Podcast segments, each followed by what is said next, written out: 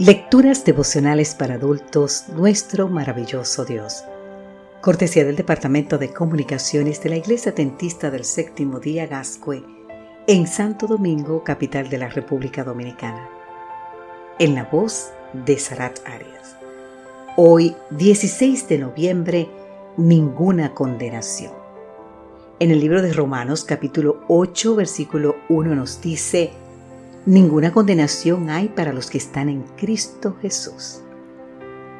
Si deseas escuchar buenas nuevas para comenzar el día, nuestro texto de hoy contiene justamente la mejor de las noticias.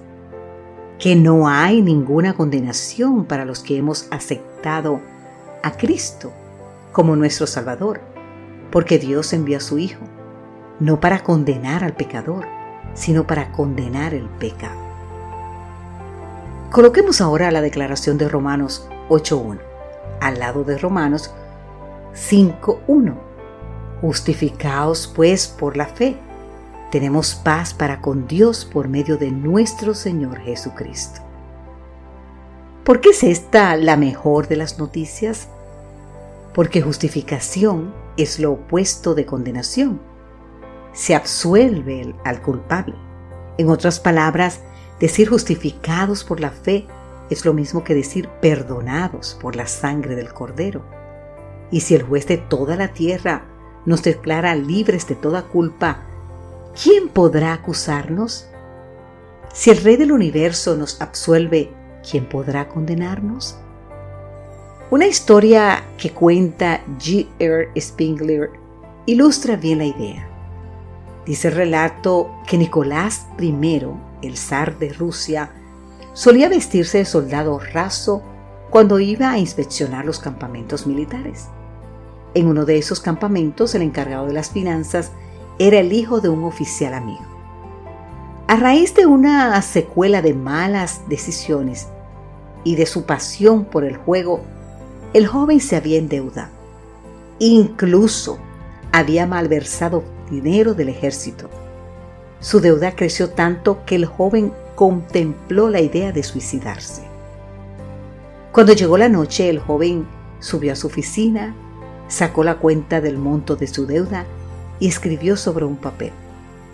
¿Quién podrá pagar esta deuda tan grande? Luego, colocando su arma sobre la mesa, se recostó sobre el escritorio y se quedó dormido. Cuando el zar vio encendida la luz de la oficina, quiso saber por qué el hijo de su amigo estaba todavía despierto.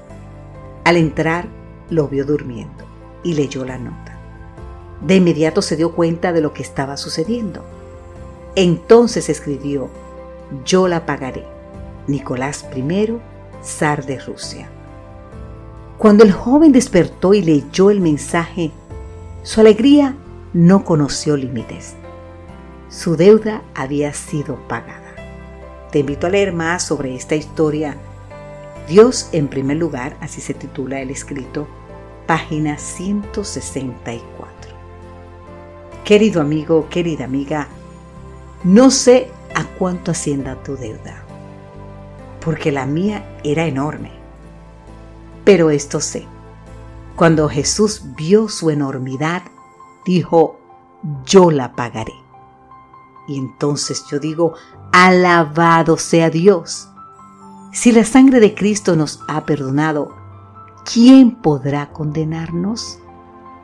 Gracias Dios por tu amor, por tu misericordia y por el perdón ofrecido en Cristo Jesús. Ayúdanos a experimentar el perdón en nuestra vida a diario, Señor. Que Dios hoy, querido amigo, querida amiga, te bendiga en gran manera cualquiera sea tu circunstancia. Amén.